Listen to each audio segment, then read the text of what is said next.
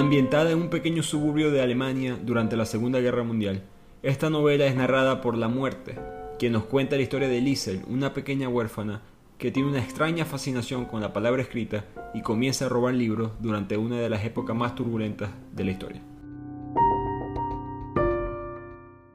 Arrancamos con otro episodio de Bibliotequeando, como siempre les habla su anfitrión Ricardo Lugo, arroba bibliotequeando en las redes, sigan compartiendo la cuenta, dando like, siguiendo, promoviendo el podcast 5 estrellas para seguir mejorando nuestro conocimiento y cultura a través de los libros. También se pueden suscribir al blog de Bibliotequeando donde yo escribo distintos artículos sobre distintos temas de los libros que hacemos en el podcast y otros que no forman parte de esta lista. El link lo encuentran en la descripción de este podcast o en el link de las cuentas de las redes sociales.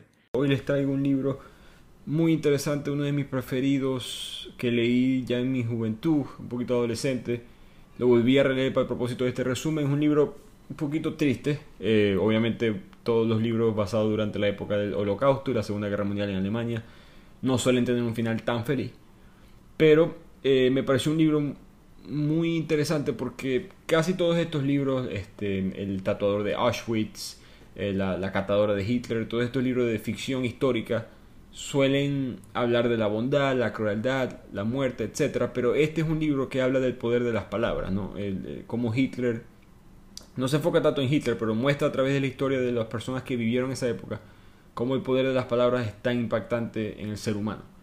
Y creo que por eso es que el autor decide que el, el libro no es narrado por los personajes, no es narrado por un ser humano, es narrado por el ángel de la muerte, este ser eh, que, no, que, no, existe, alguien abstracto, alguien imparcial, que empieza a criticar un poco a la raza humana mientras todo esto horrible está sucediendo, y al mismo tiempo a valorar las cosas buenas que tiene el humano durante estos momentos. La novela fue muy popular, fue uno de los libros más vendidos por mucho tiempo del New York Times.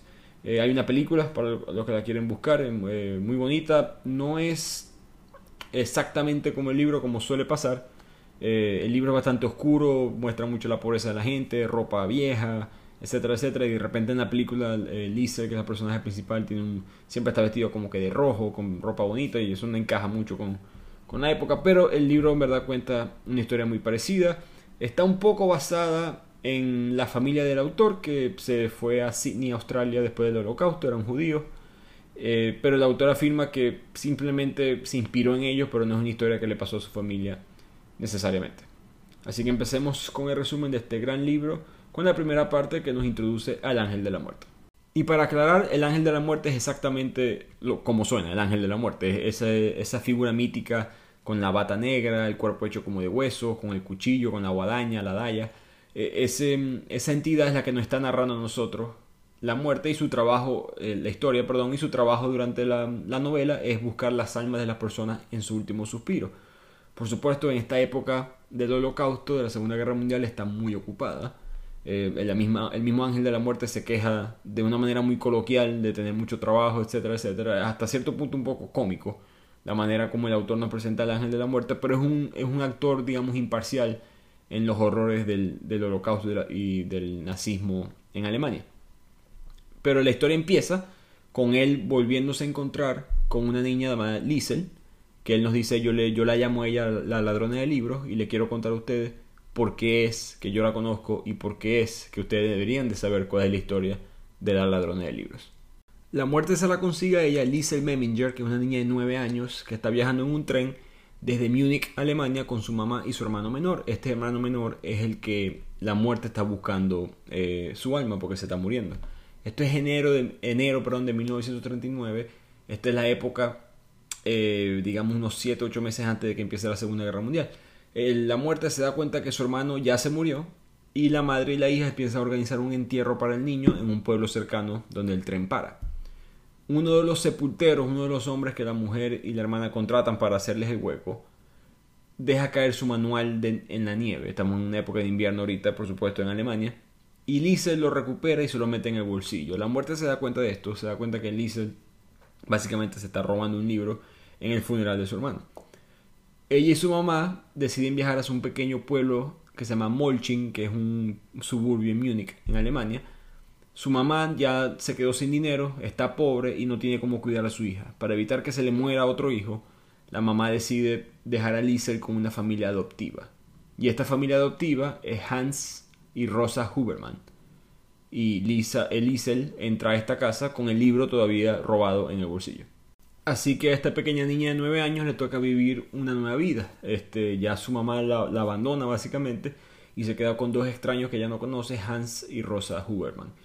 Lisa empieza a tener muchas pesadillas en esta casa, no tanto por eh, la familia, sino, bueno, acaba de presenciar a su hermano morir de causas este, naturales.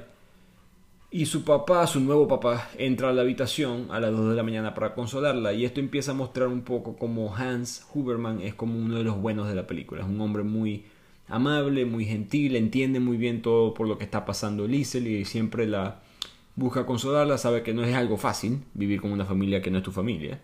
Y ella es bastante agradecida por esto, le aprecia la amabilidad de él. Al mismo tiempo, o mejor dicho, del lado opuesto, Rosa Huberman, la esposa de Hans, su nueva mamá, no hace más nada que criticar a su marido, critica a los vecinos, critica a los ricos de la cuadra, critica mm, al gobierno, critica a todo, solo lo único que hace es criticar, al gobierno también criticarlo en este, en este caso, pero es una mujer extremadamente conflictiva y hasta odia a sus propios clientes porque sus clientes son los ricos y ella es una mujer que tiene un negocio de lavar y planchar, básicamente le buscaba la ropa a la gente en las casas, se la lavaba, la planchaba y las devolvía. Entonces Liesel, en este punto de la historia, empieza a darse cuenta que estoy con una nueva familia, pero eh, no me gusta o no me cae muy bien eh, mi, mamá, mi nueva mamá. Eh, empieza a extrañar, por supuesto, a su mamá antigua. Ella empieza en la rutina de ayudar a Rosa, a su nueva madre, en los quehaceres de la casa, empieza a ir a la escuela y empieza a asistir a las reuniones de la juventud hitleriana.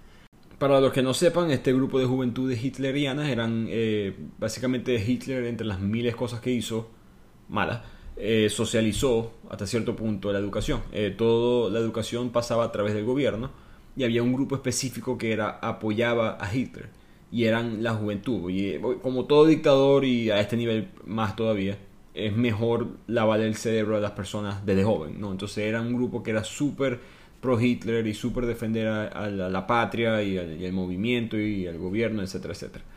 Muy curiosamente, eh, un pequeño pausa aquí en la historia, las juventudes hitlerianas fue el último grupo que siempre estuvo apoyando a Hitler hasta el final, hasta, hasta cuando después que él muere, eh, que sale el comunicado que fue bombardeado y matado en el búnker, las juventudes italianas todavía pensaban que él estaba vivo, que su líder, etcétera, etcétera, para que vean el poder mental eh, o digamos la cantidad de lavado y calidad de lavado de cerebro que utilizó el gobierno nazi con estos jóvenes. Y era, este, esto era obligado, pues no era una opción, tenías que hacerlo a través de las escuelas. El punto es que estamos viendo una Liesel que, que mm, se está empezando a dar cuenta del mundo en el que está viviendo.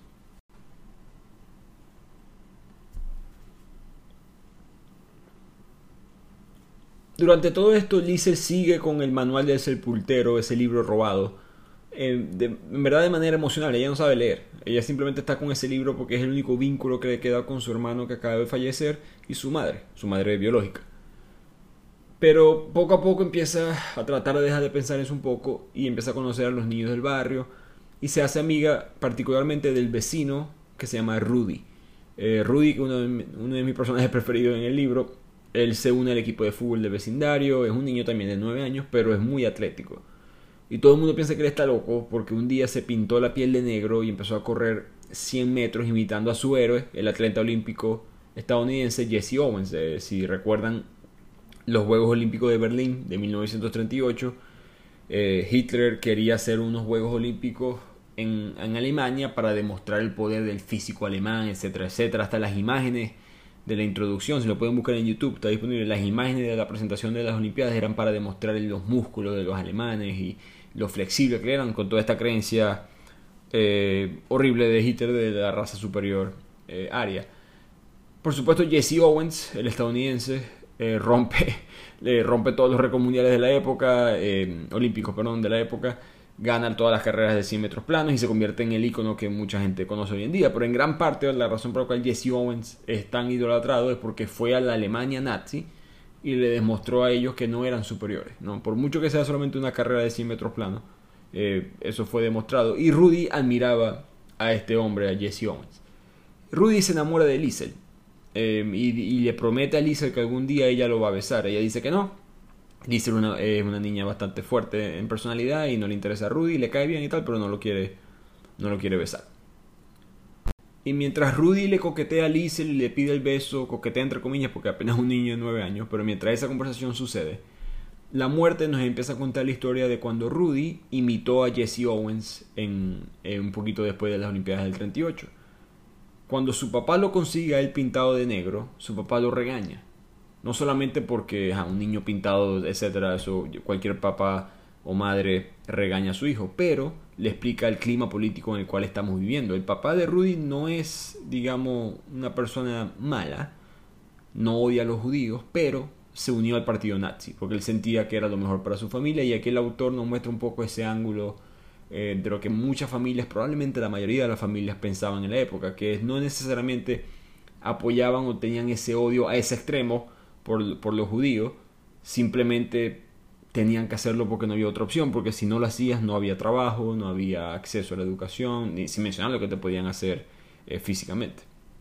Entonces él, advierte a Rudy que no, no puedes nunca tratar de ser negro, judío o algo más, no trates de ser más nada que un alemán rubio de ojos azules.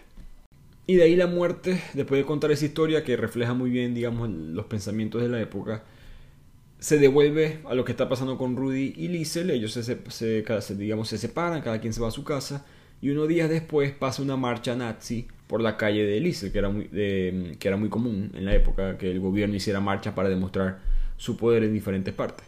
Ese día en la marcha, ella no, como que no le sienta bien el movimiento, no le gusta la gente y tiene otra pesadilla en la noche y accidentalmente moja la cama, se orina en la cama mientras estaba durmiendo y su papá llega y le ayuda a limpiar las sábanas. Nuevamente vemos lo, buena gente que era el papá con ella. Mientras él cambia las sábanas, se da cuenta que hay el libro del sepultero en, debajo del colchón. Él no, no, no, le importa mucho de dónde vino el libro, se imagina que se lo, lo había traído, pero le pregunta si quiere aprender a leerlo, porque él sabe que Liesel no sabe leer. Y aquí empiezan a unirse aún más Liesel y el papá. Eh, papá adoptivo, por supuesto. empiezan a tener lecciones de lectura todas las medias noches y a medida que estas lecturas se van dando, Liesel empieza a tener menos pesadillas. Que ella estaba teniendo muchas pesadillas desde que llegó al ver horriblemente tener que ver a su hermano menor morir y tener que enterrarlo junto a su mamá en medio del invierno. Poco a poco el papá empieza a darle básicamente una, especie de educación independiente, ¿no? que ella no lo tenía, porque todo era a través de la juventud hitleriana, todo el, el gobierno controlando la educación. Entonces el papá le permite a Liesel pintar palabras en la pared del sótano eh, y, básicamente utilizarlo como una pizarra. Así que Liesel empieza a educarse en un mundo que no se está educando y poco a poco avanza el tiempo y ya llegamos al punto de la guerra. En su colegio hay un, hay un chico que la acosa, la trata mal y un día ella le mete una paliza, de verdad una paliza a ese, a ese niño y más, más nunca los niños se meten con ella, porque se metían mucho con ella porque ella en verdad no sabía leer bien. Todos estos niños de la, de la juventud hitleriana, de los suburbios de Múnich, etc., estaban bastante educados en el aspecto de saber leer, matemáticas, y Lisa era una niña un poquito atrasada en ese aspecto, no, no es que no era inteligente, era bastante eh, apta, pero no tenía la educación a ese nivel. Por lo tanto, lo que se burlaron de ella y este niño, que se llama Ludwig, la acosó tanto que ella le metió un golpe a él y de ahí en adelante más nunca se metieron con ella. Y esto es importante porque ella empieza a tener una vida un poquito apartada del mundo, ¿no? Todo el mundo está en esa época, 9, 10 años, está buscando tener amigos, etcétera, etcétera, y lo que esté de moda está de moda, y tristemente la moda es el partido nazi. Y Liesel, al no hacerse amigo de, los, de la gente del, del colegio, solamente tener amigo, entre comillas, a Rudy, al vivir con una nueva familia y solamente le cae bien el papá, ella empieza a tener una vida un poquito independiente. Y aquí poco a poco vemos cómo agarra refugio en las palabras y en los libros. Entonces la historia continúa y Liesel se roba ahora su segundo libro eh, en la calle y eh, al mismo tiempo los nazis empiezan a instituir la ley muy famosa de la quema pública de libros. Entonces esto fue muy popular durante la época que cualquier libro que tenía algún tipo de conversaciones pro judías o temas pro judíos o escritos simplemente por judíos, así fueran libros de matemática, no importa, si eran escritos por algún judío, eh, habían celebraciones en las cuales se tiraban esos libros a la calle y se prendían en fuego. Durante todo esto, por supuesto, ya se siente más ansiosa todavía de poder conseguir libros porque está viendo el libro siendo quemado. Con el tiempo su papá le compra dos libros más. Eh, su papá sacrifica lo poco que tiene, que son los cigarrillos, que no se lo olvida, pero en la época de Alemania durante la Segunda Guerra Mundial, económicamente se la vieron muy fea y esta familia no, es, no fue una excepción. Y él consigue una gitana que le pudo aceptar el pago de cigarrillos para poder conseguirle unos libros. Así que a, medida que estos tiempos económicos y políticos se ponen más difíciles en la Alemania de la guerra, Rosa, la mamá adoptiva de Liesel, pierde algunos de sus clientes del negocio de la lavandería, ¿no? Ya no, ya no mucha gente quiere gastar dinero en que le laven y le sequen y le planchen la ropa. Así que le dice a Liesel que tú deberías ir a buscar la ropa y recogerla. Porque ya que tú eres una niña de 9 años, rubia, ojos azules, etcétera, la gente se va a sentir con lástima cuando te ve a ti y le va, le va a dar pena cancelarme el negocio. ¿no? Esto es otra época, no hay teléfono, etcétera, etcétera. Eh, si quieren cancelar el negocio tienen que hablarte en persona y ella no quería que le hicieran eso, por lo tanto si yo mando a mi hija adoptiva la gente se va a sentir mal porque van a pensar que, que este es el único trabajo ingreso que tenemos, que no era mentira, pero una movida estratégica de Rosa, pero una movida que al final perjudicó la relación entre Rosa y Lisa, que ya de por sí era, era, no era una relación estable. Porque en la escuela a Lisa le habían pedido que escribieran una carta, una carta a quien sea, un ejercicio de lenguaje. En la casa, eh, Lisa le escribe esta carta a su verdadera madre, pero no tiene el dinero para pagar el postaje, para pagar el envío. Entonces ella se roba dinero de la lavandería para poder pagar el envío. Cuando Rosa se entera, la golpea y la golpea fuerte, porque descubrió el robo.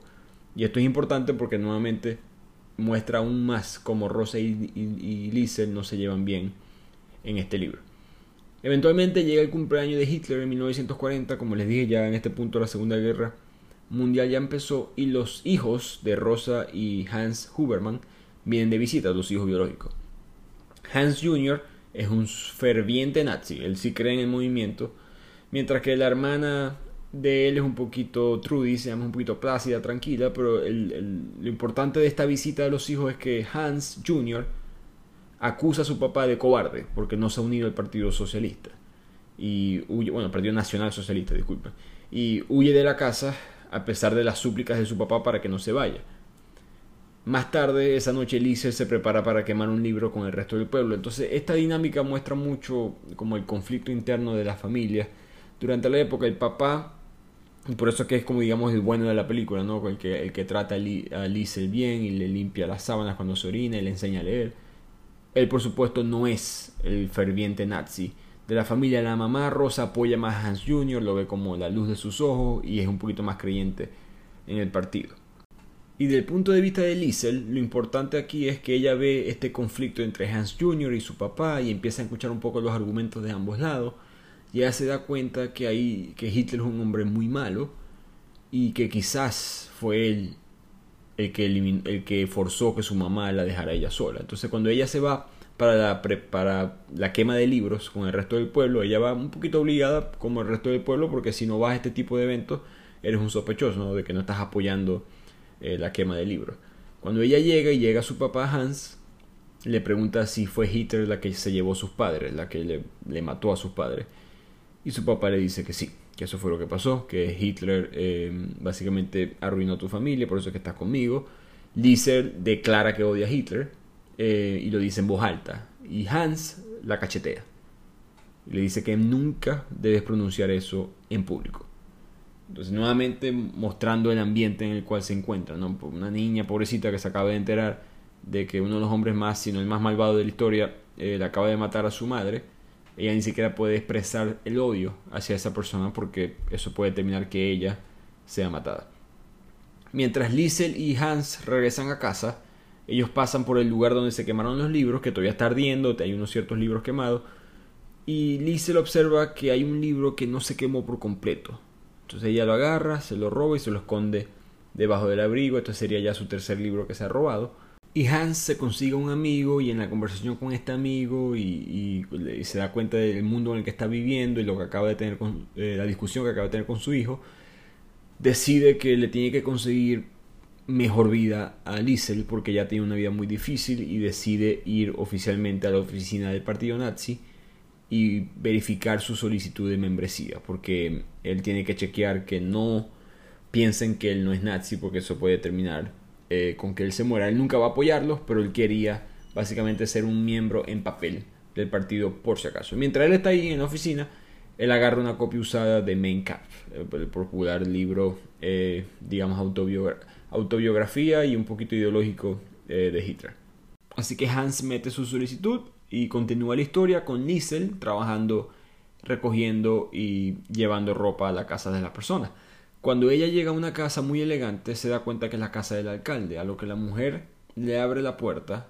Ella se da cuenta que esta mujer, que es la esposa del alcalde, estaba presente el día de la quema de los libros. Y que no solamente eso, sino que esa mujer está muy segura, Liesel, la vio a ella robarse ese último libro. Y esto, por supuesto, eh, la causa que Liesel entra en pánico, porque si te ven robando un libro de un judío o un libro que el partido nazi quería que fuera quemado, eres automáticamente enemigo del Estado. Pero la mujer no da señales de saber nada, invita a Liesel para que pase y le muestra una biblioteca inmensa con todo tipo de libros, volúmenes, etc. Al punto que Liesel se siente muy abrumada y la mujer le dice a, la niña que puede pasar cualquier día que traiga la ropa y leer un libro, llevarse un libro para su casa, etc. Esto es importante porque empieza a formar una relación Liesel con una persona que no es de su familia y empieza ella a educarse aún más con todos estos libros que va a ser un, digamos, un factor importante mientras la historia avanza. Y de aquí la historia de repente cambia y nos lleva a Stuttgart, Alemania. Recordemos que es el ángel de la muerte que nos está contando toda la historia.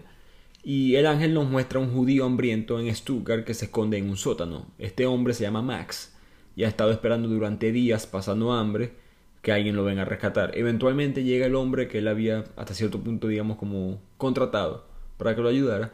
le llega con comida, un libro, documentos de viaje para que se pueda escapar y un mapa. Y este mapa le da una dirección en Molching, Múnich, Alemania, que es la casa de Hans y Rosa Huberman, los padres adoptivos de Liesel.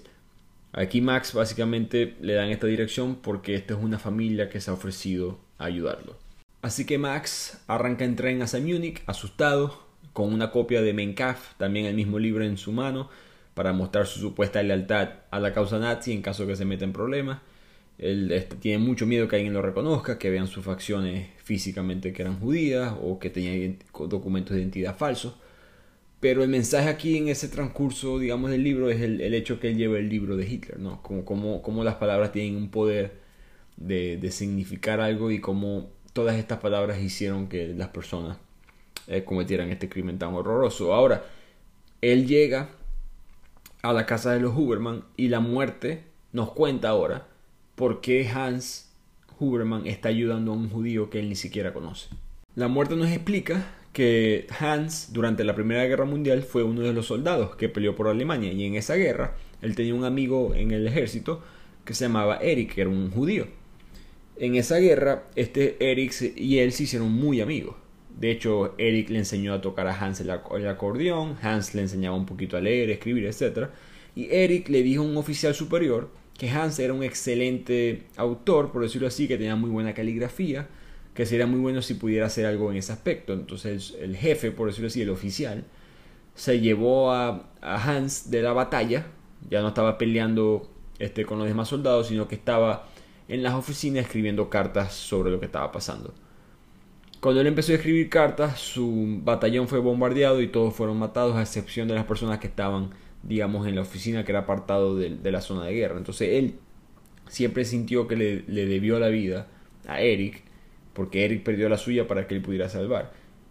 Desde ese día Hans contactó a la viuda, a la que, a la que en ese momento era la esposa de Eric Vandenberg, el amigo judío, y le prometió que si algún día necesitaban ayuda, por favor que le avisara ese día fue hoy. Ese día era eh, Hitler, el nazismo, y la mujer necesitaba proteger a su hijo y quería que una familia alemana lo pudiera cuidar y recibir en su sótano. Y así es como Max, el judío, llega exhausto a la cocina de los Huberman en el noviembre del 40, ya cuando la guerra tiene un poquito más de un año andando. Rosa, a pesar de ser una persona un poquito, digamos, como mala de la película, trata bien a Max. Y esto es bueno porque empieza Liesel y Rosa a, quizás a, suavizarse un poco, a entender de que quizás Rosa no es tan mala persona, sino que le ha tocado un poco difícil, porque ahora está haciendo algo muy eh, de admirar, que es recibir a un judío durante el régimen de Hitler. Al día siguiente, Hans tiene una conversación seria con Liesel, le explica qué es lo que está pasando y le, dice que este extraño, este Max, se va a quedar con ellos por un tiempo. Le explica la deuda eterna que tiene con el papá de, Max, con Eric, y en sí eh, le pide a Lisa que por favor mantenga en secreto quién es este hombre, ni siquiera hables de él, no digas que está aquí, y nunca digas que tenemos, por supuesto, un hombre judío eh, que si acaso vino a visitar en la casa. Hans le dice a Lisa que si, que si esto llega a pasar, eh, la forma en amenazarla, le dice que si tú llegas a decir algo, te voy a quemar todos los libros. Entonces, esa es la manera que él, imagínense lo importante que es para Alice poder leer, que es el castigo que el papá le da. Por supuesto, también le explica que los nazis llegarían y castigarían a él, a todos los Huberman y los matarían a todos. Liesel se asusta con esto, pobrecito, una niña de 10 años escuchando este tipo de comentarios, pero eh, creo que esa es parte del mensaje, ¿no?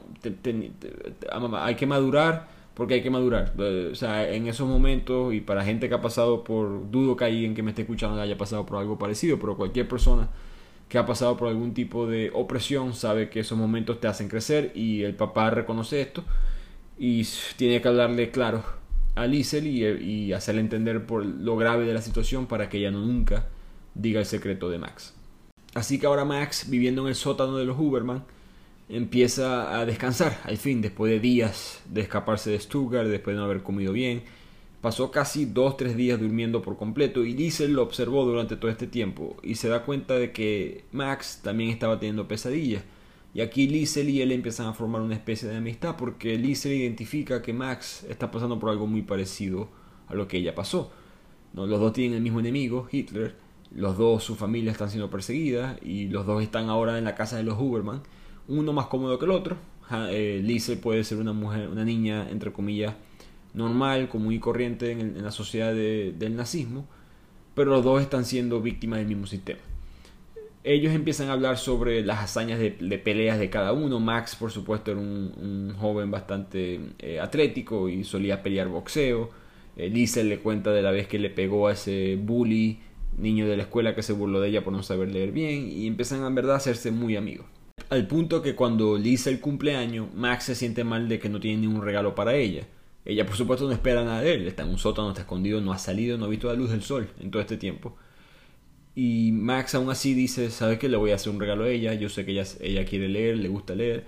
Y agarró ese libro de Mein Kampf, en mi culpa, el libro de Hitler, y escribió encima del libro, básicamente pintó el libro de blanco y escribió algunas palabras encima y le regaló un cuento. El cuento se llamó El hombre de pie y Liesel queda muy conmovida por el regalo y aquí la muerte nos muestra cómo estas dos personas que nunca se conocían y por circunstancias extremadamente únicas se llegan a conocer y ahora tienen una amistad muy, muy fuerte.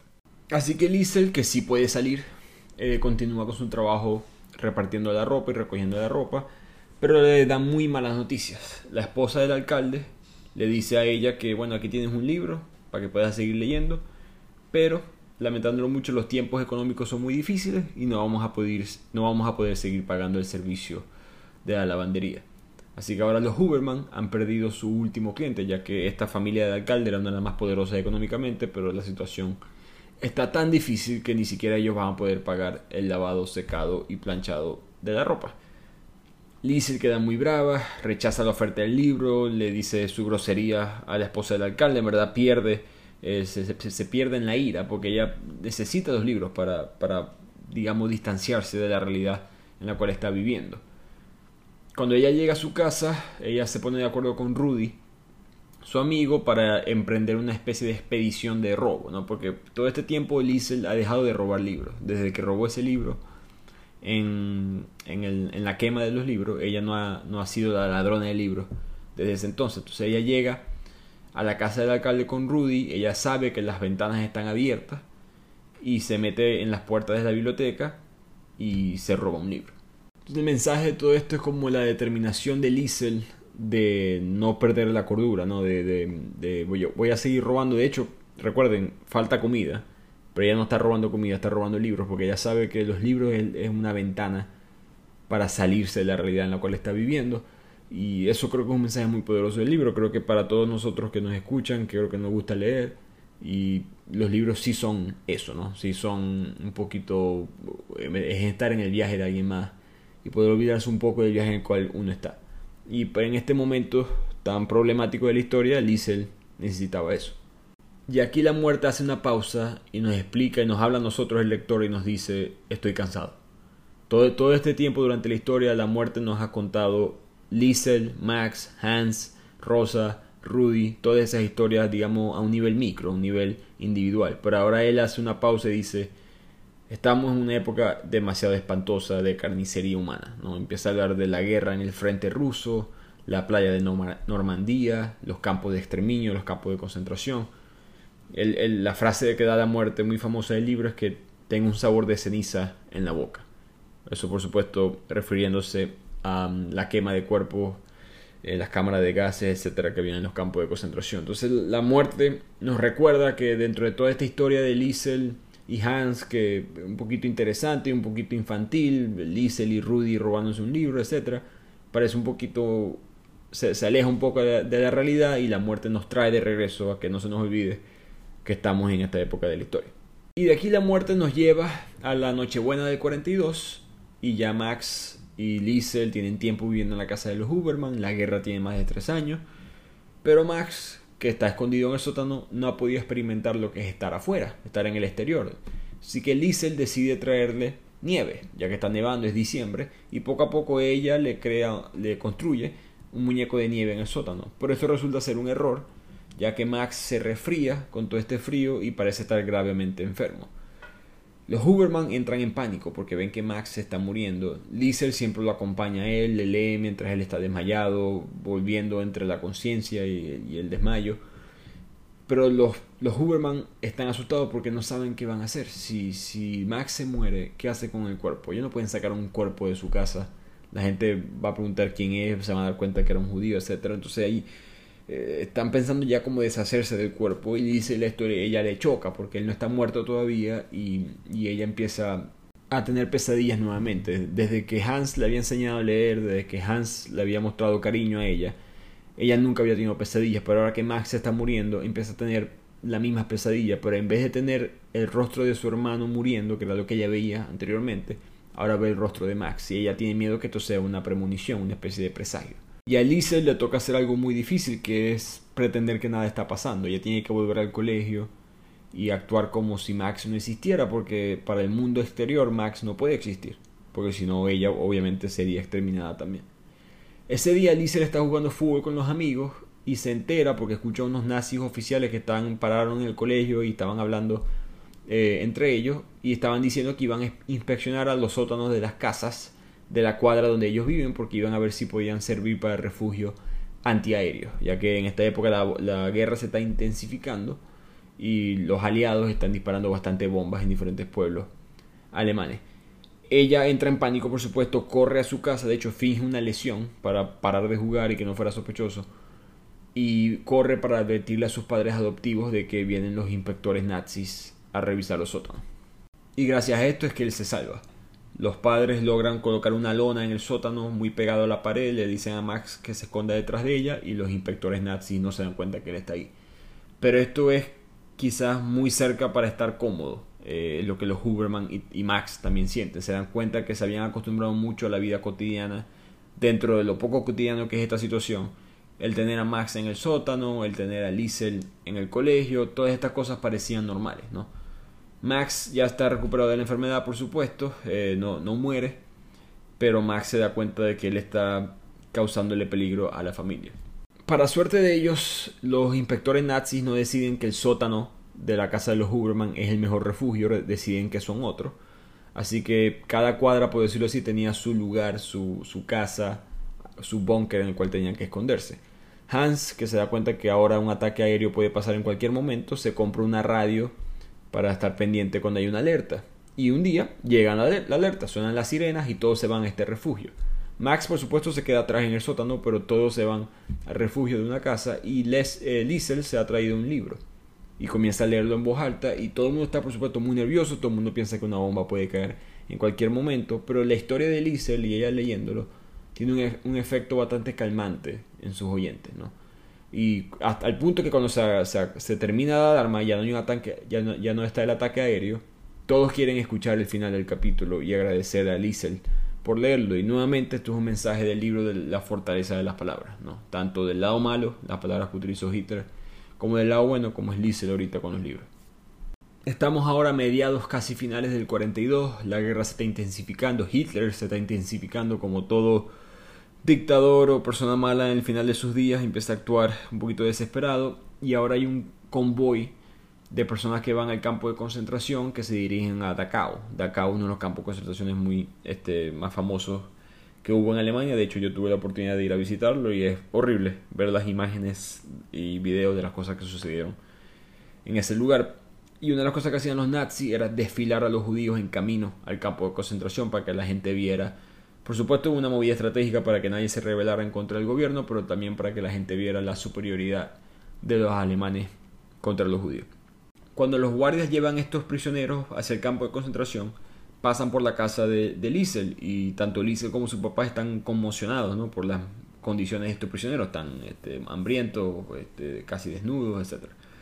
Ellos, llenos de lástima, Hans le ofrece un pedazo de pan a uno de los judíos que viene caminando. Un guardia nazi ve lo que está haciendo Hans y lo golpea y aquí Hans se da cuenta de su error. Él, él en verdad perdió el, sentido de razón, por mucho que él hizo lo correcto, que es ayudar a alguien en esa situación, él ahora puso en peligro a, su familia, porque ahora la, la, cuadra, el vecindario se da cuenta que él es un amante de los judíos.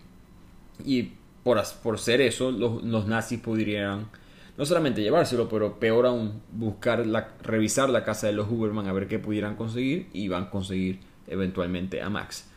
Así que esa misma noche, a las 11 pm, Max decide abandonar la casa de los Huberman. Hans hace unos arreglos para encontrarse con Max cuatro días después porque él se siente mal por, lo, por, por haber cometido ese error. Le dice a Max, vamos a vernos en el río Amper, un río cerca de Múnich, y ahí yo te puedo ayudar para darte comida, dinero, etcétera, para que puedas seguir escapándote. Cuando Hans llega a ese río, no hay más nada que una nota pegada a un árbol que dice ya has hecho lo suficiente ya Max totalmente, eh, por decirlo así, mentalmente se, se divorcia de la, familia, de la familia Huberman y, sabe que hicieron mucho por él y decide continuar en su camino. Liesel, por supuesto, está muy triste, eh, está devastada, se queda con el recuerdo a través de los libros, muy parecido como le pasó con su hermano, que aquella vez ya se quedó con el libro de manual de sepultores, ahora ella está con los libros que Max le dio, los libros que ella le leyó a Max, y esa es la única manera de mantenerse conectada con él.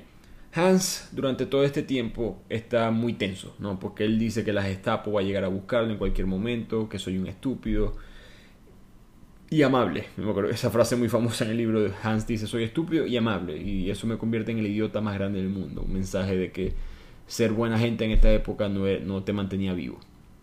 Cuando Hans ve llegar a dos hombres con abrigos oscuros, básicamente con, la, con, el uniforme nazi a su casa, él piensa que van a venir a buscarlo a él pero en verdad estaban buscando a la casa del lado porque han venido a buscar a Rudy. Y Rudy no tiene ni idea de lo que está pasando, lo que él estaba en su cocina, está jugando dominó con sus hermanos y se da cuenta que la Gestapo está tocando la puerta de su casa.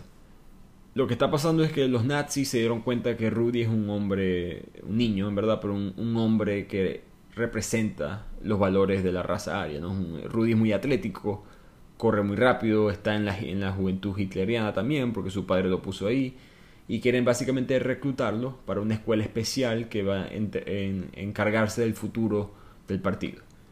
Sus padres se niegan rotundamente, pero esto por supuesto le trae eh, repercusiones negativas a la familia, porque no están apoyando el movimiento en un punto bastante clave de la guerra. Al pasar de los días, tanto el papá de Rudy como Hans reciben la misma carta. Ambos han sido oficialmente inscritos en el partido nazi y tienen que ahora ayudar al partido durante toda esta guerra. Este es básicamente el castigo que los nazis le dan. Dentro de todas las posibilidades salieron baratos. En el caso del papá de Rudy, por haber, negado, haber evitado que su hijo fuera inscrito en esta escuela especial de los, del futuro nazi. Y en el caso de Hans, lo castigan por haber dado ese pedazo de pan al judío camino a Dachau. Ahora, para suerte de ambos, ninguno de los dos son lanzados a la guerra como tal. El papá de Rudy lo ponen a reparar uniformes porque él era un sastre y Hans lo ponen a patrullar eh, la zona antiaérea. Básicamente él tiene que recorrer las áreas que han sido bombardeadas para reparar estructuras, rescatar sobrevivientes, recuperar cadáveres, etc. Estos son deberes muy oscuros, muy sombríos. ya que él tiene que ahora presenciar la angustia de las personas que están buscando a sus hijos, a sus padres, a sus familiares que han sido bombardeados. Y él ahora ve en verdad el daño de la guerra, porque empieza a tener sobrevivientes muriendo en sus brazos.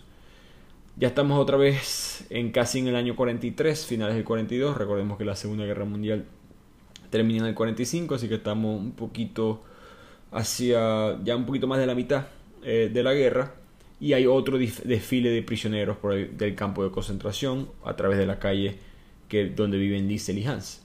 Esta vez Rudy y Liesel lo que hacen para, para que estos judíos puedan comer y no los castiguen a ellos es que cuando ellos ven el festival viniendo desde muy lejos, el desfile, ellos colocan pedacitos de pan en la calle. Digamos como 200, 300 metros más adelante, dejan pedazos de pan para que estos judíos se los consigan y puedan comérselos sin que ellos sean castigados. Y esta parte del libro muestra como el cambio un poquito mental. A través de toda la historia, eh, Rudy no ha hecho nada, digamos así, por los judíos. No es culpa de él, por si acaso no, no, es su deber, es un niño de 12 años.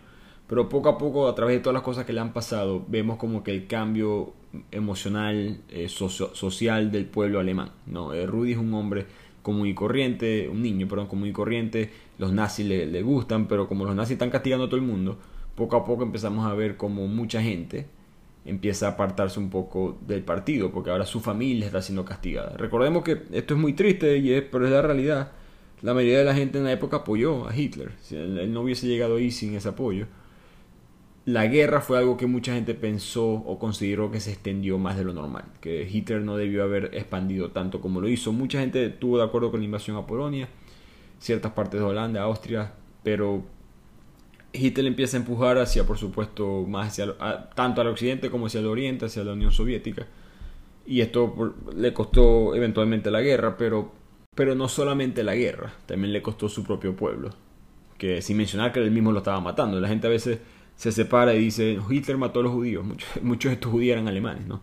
Él, mató a su propia gente, entre otras personas, por supuesto. Pero eh, creo que el autor hace un buen trabajo aquí de mostrar cómo gradualmente el sentimiento anti-Hitler empieza a crecer dentro del pueblo alemán.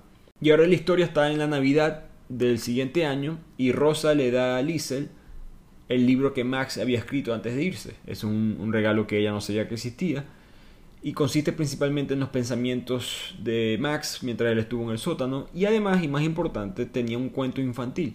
Un cuento en el cual Max pinta a Hitler como un hombre con un, con un plan brillante, un brillante de la manera malévola, por supuesto, de la, manera malvada, que él iba a gobernar el mundo con más nada que el poder de sus palabras, y estas palabras iban a ser sembradas y echarían raíces en todo su pueblo. Y esto era quizás una manera de Max explicarle a Lisa lo que ella ya, hasta cierto punto había entendido, que era el poder de las palabras, que voy y repito uno de los mensajes principales del libro. Y en este punto en la historia la muerte se devuelve al servicio militar donde está trabajando Hans. Y Hans está jugando cartas con los hombres del, del destacamento del ataque aéreo. Y están jugando, por supuesto, apuntando cigarrillos porque eso es lo único que había, porque dinero en verdad no, existía. Hans eh, es generoso cuando gana, es un hombre muy humilde, ya pueden entender a través de la historia que él no iba a ser una persona que iba a hacer trampa y nada por el estilo. Pero él, como gana bastante porque es un hombre inteligente, se gana el resentimiento de un oficial llamado Zucker y la muerte siempre dice que si no hubiera perdido sus cigarrillos con Hans Huberman, yo no lo hubiese desaparecido. Como dándonos una previa de lo que va a pasar. Porque mientras los hombres están jugando cartas, se suben a su camioneta y hay un ataque aéreo. Y Zucker le quita el asiento a Hans. Solamente porque está bravo porque Hans siempre gana las cartas y le dice a Hans que se quite. Y Hans, que no quiere, no quiere problemas, no quiere conflicto, se para y se sienta en el otro extremo del, del, del camión, el otro extremo del bus, del bus. Cuando el bus es atacado por un, por un ataque aéreo, chocan y todo el mundo del lado que está sentado Zucker muere. Por supuesto, Hans hubiese muerto también si hubiese, si hubiese quedado en ese asiento. Y aquí la muerte explica cómo se llevó el alma de ese Zucker y cómo más o menos disfrutó llevarse el alma de ese Zucker ya que no era una buena persona. Ahora Hans no sale ileso, él termina fracturado de una pierna y esto termina siendo una bendición para él porque lo transfieren a un trabajo de escritorio en Múnich durante la guerra y ya no tiene que estar cerca de las zonas que van a bombardear en, eh, durante los últimos dos años de la guerra. Así que Hans está muy emocionado, puede volver a Múnich, puede volver a unirse con su familia y de hecho esto es lo que pasa, él llega a la casa, se abrazan, tiene un momento muy emotivo, pero la muerte de una manera muy particular, el ángel de la muerte nos recuerda que vienen días muy tristes y aquí se prepara una de las partes más difíciles del libro, que es básicamente el final de la guerra y el final de varios personajes en la historia. Así que el ángel de la muerte nos adelanta 98 días después de que Hans regresa a casa, ya en el 43, y nos lleva al funeral de un hombre llamado Michael Hofstadter, que no pudo soportar la culpa de querer vivir mientras los demás alrededor morían. Era, básicamente entró en una especie de crisis emocional y se suicidó. Él es enterrado y durante ese entierro todo el mundo está como que muy pensativo, ya van bastantes años de aguantar la guerra, bastantes años de ver masacre. Y la muerte da una frase muy curiosa, él dice, aún así le daré algo a ese Führer, que es Hitler por supuesto. Ciertamente tenía una voluntad de hierro, no hubo aflojamiento en términos de hacer la guerra, ni hubo ninguna reducción en el exterminio y castigo de una plaga judía. La muerte, por supuesto, dice esto como admirando hasta cierto punto la maldad de Hitler. Y esto impacta, ¿no? Porque estamos hablando de la muerte. La muerte es la persona que te quita la vida en tu último suspiro. Y esta persona no está mirando de manera positiva, está como que dándose cuenta que yo pensé que yo era el peor. No, este hombre es peor aún. Y dentro de esta plaga judía, supuestamente, Max es uno de esos judíos. Él todavía está vivo y está siendo enviado a un campo de concentración y Max en camino a este campo de concentración le toca pasar otra vez por la calle de los Huberman como le habían hecho otros desfiles. Y Liesel se da cuenta que Max está ahí y este es un momento extremadamente emotivo. Liesel y Max intercambian miradas y se corren hacia ellos, se abrazan entre lágrimas, pero los guardias comienzan a azotarlos ambos y los separan. Eh, cuando se separan, Liesel y Max se vuelven a unir y se vuelven a abrazar en verdad como una muestra del amor tratando de ganar al odio, ¿no?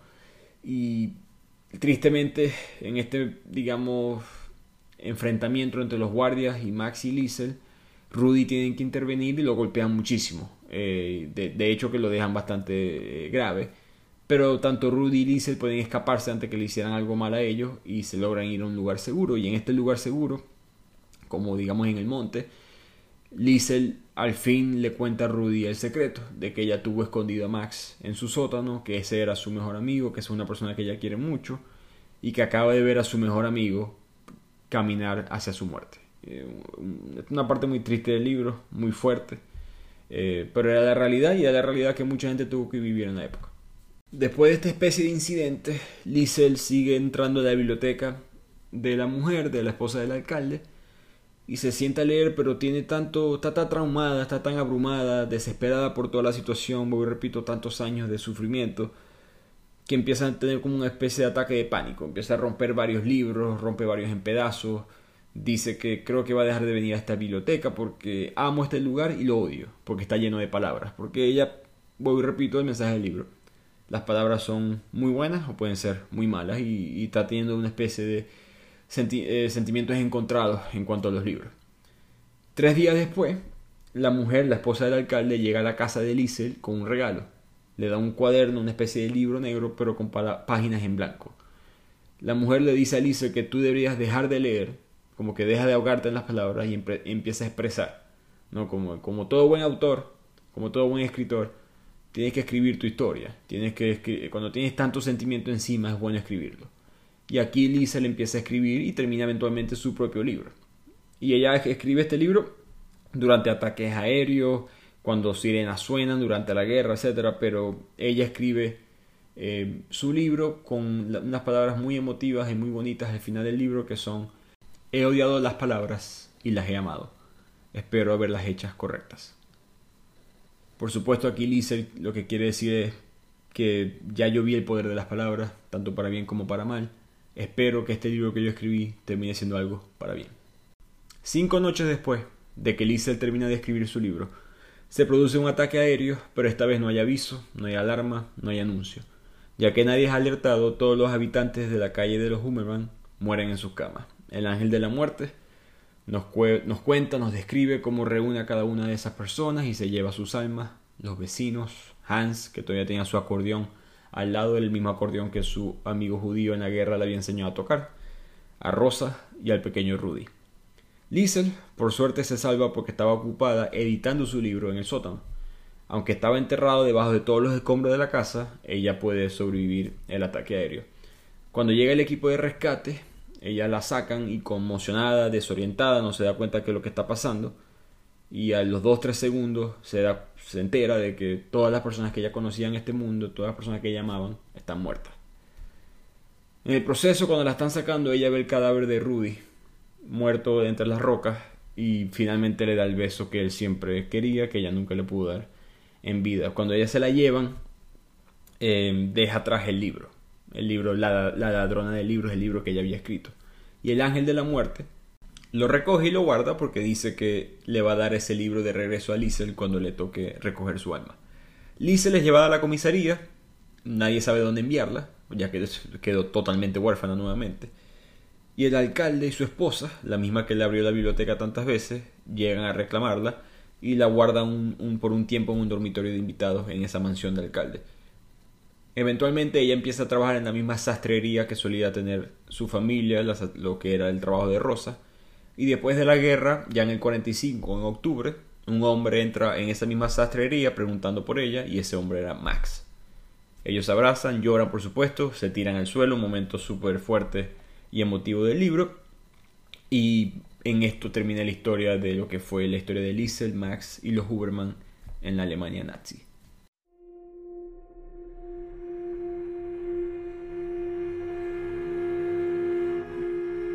Y aquí el ángel de la muerte nos lleva al final.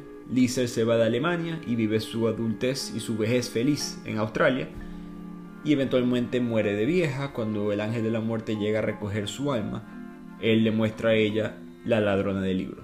Le devuelve a ella el libro que ella dejó abandonado en los escombros cuando toda su familia, todos sus seres queridos fueron asesinados. Y así termina la conclusión de este libro, un excelente libro, una historia muy pesada emocionalmente, por supuesto como todos los libros sobre el holocausto lo son, pero creo que es un libro contado de otra perspectiva, un libro muy emotivo, y espero que todos aprendamos un poco de uno, como es el mensaje principal, el poder de las palabras, y dos, de los horrores que sucedieron durante esta época y evitar que vuelvan a suceder. Espero que les haya gustado y nos vemos en el próximo episodio de Bibliotequeando.